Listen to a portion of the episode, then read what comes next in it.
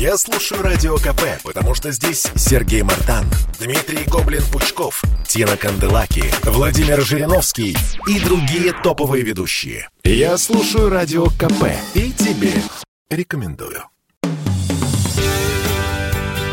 Прошу к столу. Вкусный проект Андрея Макаревича. Всем привет! Меня зовут Андрей Макаревич. Я надеюсь, что осень еще только начинается. Нас ждут теплые дни и нас ждут грибные дни. Поэтому разговор сегодня пойдет о грибах, а точнее о лисичках. Я безумно люблю лисички за их цвет, за то, что их всегда видно издали, за то, что их всегда много. Они не растут поодиночке. И за то, что они никогда не бывают чернилами. А главное, за то, что они очень вкусные. Вот этот простой способ мне рассказал мой хороший друг, замечательный белорусский художник Володя Цеслер. Как правильно пожарить лисички. Для начала их не мешало собрать. Нынешней осенью их много. Я это вижу по обочинам дороги, где бабушки их продают, по магазинам. Сам, к сожалению, никак до леса не доберусь. Все, знаете, дела, дела. В общем, если вы покупаете лисички, посмотрите, чтобы они были не очень грязные и не ломанные, целенькие. Хорошо, когда они молодые. Это для того, что лучше, конечно, не мыть лисички водой, а просто аккуратно срезать с них лишнюю землю и стряхнуть грязь. Если это не получается, и лисички все-таки грязные, можно и помыть, ничего страшного. Просто они наберут себя столько воды, что очень долго потом будут ее отдавать. Но отдадут так или иначе, не сомневайтесь. Самые крупные грибы стоит порезать, маленькие можно вообще не трогать. Ну вот, вы их подготовили и укладываете в большую глубокую сковородку. Пусть они торчат во все стороны, и сковородка переполнена. Не бойтесь, сейчас вы включите большой огонь, и их сразу станет меньше – но самое интересное, из них начнет выходить вода. И вода будет выходить в таком количестве, что вы удивитесь. Лисички в ней будут вариться, а вода будет постепенно испаряться. Тут важно не спускать с них глаз и все время помешивать, чтобы они не прилипали к одну сковородке.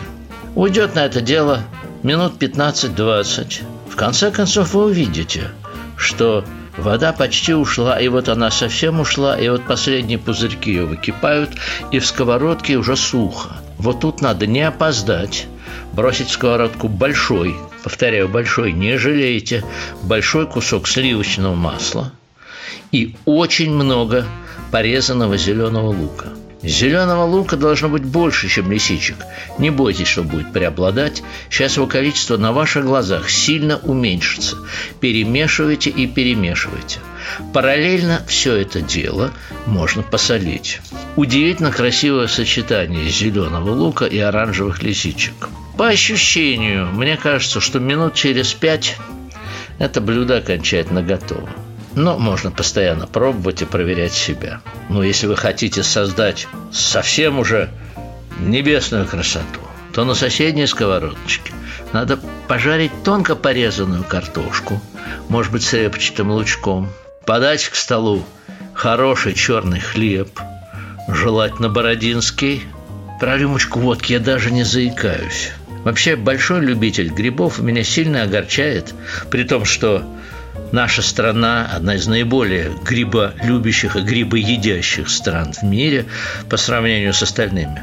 У нас все-таки масса людей, которые в грибах не разбираются, и еще хуже того, принимают за поганки огромное количество грибов, которые на самом деле безумно вкусны.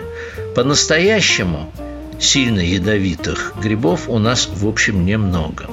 И они всем хорошо известны. В общем, поинтересуйтесь этим делом. Мы часто проходим мимо прекрасного. А из грибов можно делать огромное количество фантастических вещей. Те же лисички будут невероятно хороши в пицце. Они будут очень хороши в смеси с другими грибами. Они будут такими яркими огоньками в этой разнообразной смеси. Из них можно делать пироги, их можно даже солить или мариновать хотя это меньше люблю. Но об этом в других передачах. Я прощаюсь с вами. Смотрите «Смак Андрея Макаревича» на YouTube. Там много интересного. Пока. Прошу к столу. Вкусный проект Андрея Макаревича.